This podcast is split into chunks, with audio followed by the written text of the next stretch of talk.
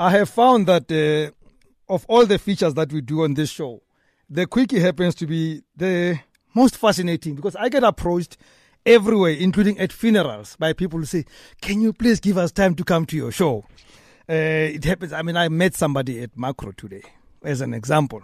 Uh, and I thought I'm a faceless human being because I do radio. People should not know me, but they come and they want to be on the show. This is not saying anything about somebody, the person who's in studio now. I'm just saying in general, people find me in most strangest of places in the world. So TMK Healthy Chickens, uh, PTY Limited, trading as TMK Fresh Eggs, is a first grade egg producer with a farm located in Zuurbekom, Western area, Gauteng province. That's almost in the northwest, actually. Uh, the company prides itself with the offering of fresh eggs to the market, hence the slogan Fresh Egg Every Day. It has five years in existence and in operation. No fly by night stuff here. Thembinkosi Mdaka is founder of TMK Fresh Eggs and is right here in studio. Good evening, mate. Good evening, Rams. Speak closer to that microphone. Love it. Okay. Yeah, okay, th- give it some love, mate. It's a very finicky now. one. So, are you a farmer by profession? I mean, like, where does this come from? Um, by profession, I am a chartered accountant. Yes. Yeah? Yes. Yes. I, get, I always get that kind Yeah, of uh, surprise reaction all the time. So I'm- by profession, I'm a chartered accountant, and and you know when you train towards being a chartered accountant, you do articles for three years, Yes. and you see a lot of businesses. Yeah. And I think that's where the entrepreneurial spark started. And that's that's where the, the, the seed was planted to say I actually would like to to have my own business one day. And But your training, by its very nature, Temkos, is to tell people not to run a business. Like, this is too risky. Vala lentole. Ngeke isebenze. that's true. Funny Yeah. enough, I was actually doing auditing. You know, if, if if everyone knows what auditors do, we're Yeah. very risk averse. We talk about managing risks. But there's also the upside. You know, risk is two ways. There's the downside, there's the upside. Yes. Um, so I think uh, most people we almost we almost we always focus on the downside. The upside is that if you do things right. Uh, in any business, Mm-hmm. you can become uh, very rich. You can become very wealthy. So I think as as human beings, we tend to want to constrain ourselves to you know trying to make sure that you know all our eggs in one basket. Pardon the pun. you know, excuse the pun. Yeah. Um, but but there's also the upside. We don't look at what happens if you do things right. So, this particular business, wh- how did it tri- trigger your interest? Um, you know, like it's, it's eggs for crying out loud. Everybody does it. it's nothing fancy, right? Yeah. Um, you know, I, I grew up from I'm I'm from a township. I'm, I'm a township boy. Yeah. And you know, when growing up, we consume a lot of chicken. We consume a lot of eggs. Mm. You know, I mean, uh, uh, poultry is one of the least uh, expensive source of protein.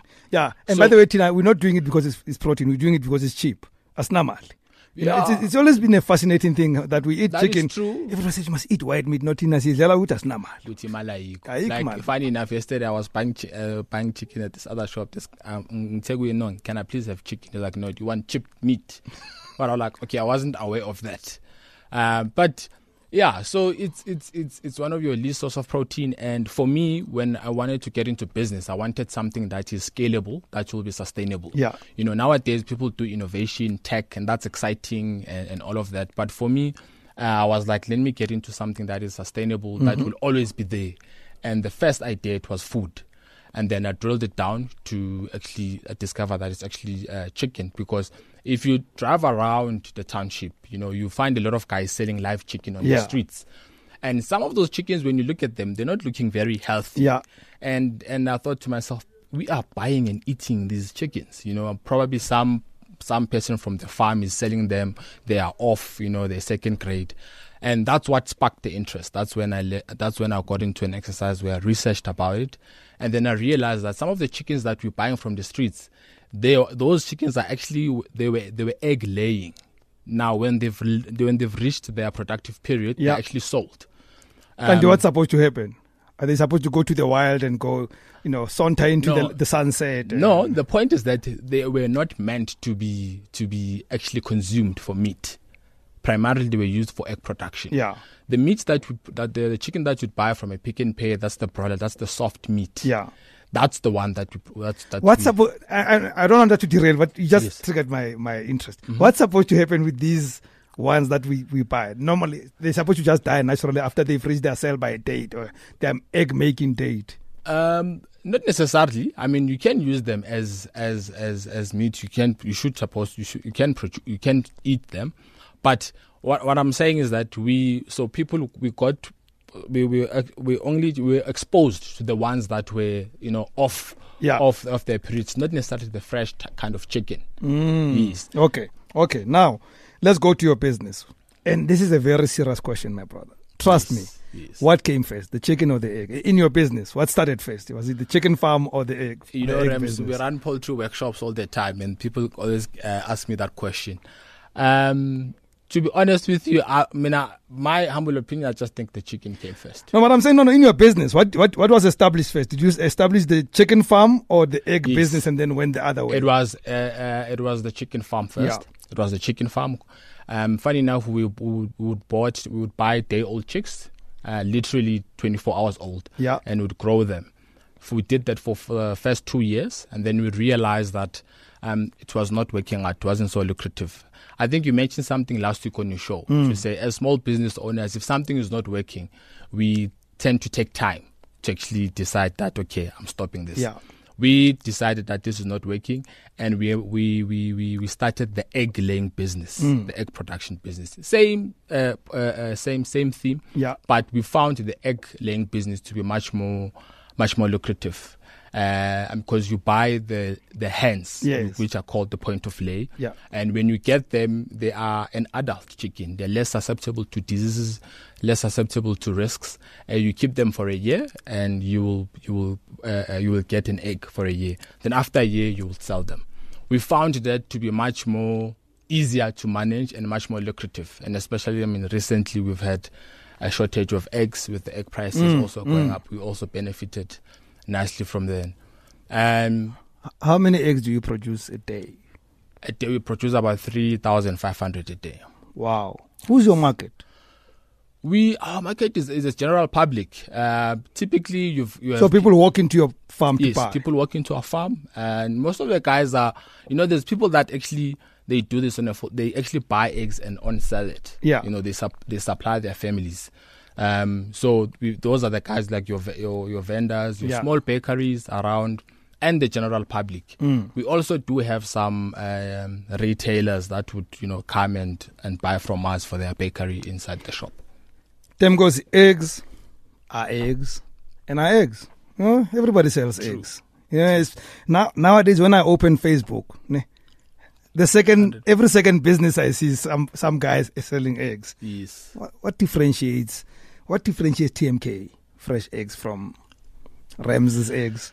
You know, it's gonna sound like a cliche, but literally our eggs are fresh. Um, because we we still growing, we're still small.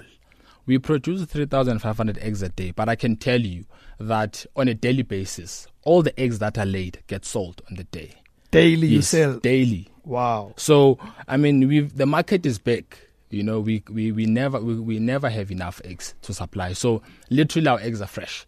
We don't have an egg staying for almost for about two weeks before it gets into the into the shelf or into someone's table.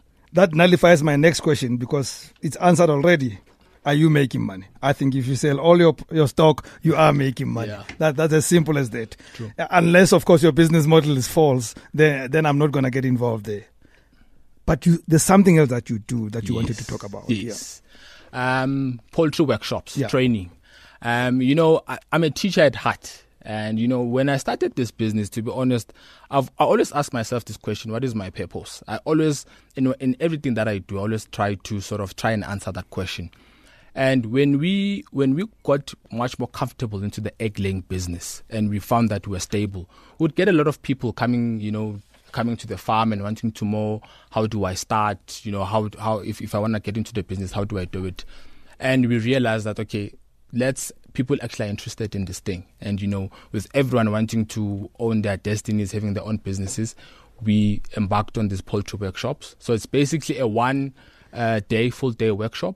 We talk about broiler production, egg laying. We also talk about the business part of it, and you know we also we have we also have a 32 page manual so people can take. And this home and- happens at the farm. So no, the training we actually do it from. We've got a venue, Yeah. So it's out, outside of the farm, Yeah. where the the theory part of the business, and then at the end we do the the farm visit. So you also are in the process of creating more Temikoses out there. Yes. Oh, that's brilliant. In fact, uh, Rams, um, there's a guy Edwin Muhawa. He actually came to one of our workshops, and as we speak now, he's he's producing he's producing about 2,000 eggs a day, and he's supplying one of the national retailers in Pretoria. well And- done, Edwin. I know so- you're listening. Yes. So I mean, we've you know we've we we are actually you know I'm liking this this poultry uh, Yeah. workshops uh, as well because it's also a way you know I get to sort of um, you know answer the question in Yeah. terms of the purpose. Okay, so if they don't find you for eggs, at least they must find you for the education to produce their own. True. How do they get you there? Um, they can find us on Facebook. Uh, they can search for my name, Thembinkosi Mdaka, or search for TMK Fresh Eggs, uh, or check the TMK Poultry Workshops page. Alternatively, they can give us a ring on our office, uh, 078 883 9240. As you know, we're going to repeat all those details on our Facebook page. Well done, mate. Uh, this was registered in 2013, July. So it's, it's fully five years and above. Yes. And this young man, by the way, is very young. He's 32 years old. And he, he's got a partner, Tutuzile Mtaka, much younger. Uh, they share the 80% of the business and 20% equity, respectively. So he owns more than. You should do it the other way around. you, you'll get more. You'll get more government business. But well done. Thank you very We much. will Rams. repeat all the details on our Facebook page, and and what we will do is that uh, one day we want to talk to somebody that you would have trained, like an Edwin, and Yes. find out how they're doing on their Yes. own. Yeah, So 100%. get us in touch with them. Tem goes in gladly like to Ntaka. This was a very very long quickie, not unusual, but it does should not take this long. Great talking to you.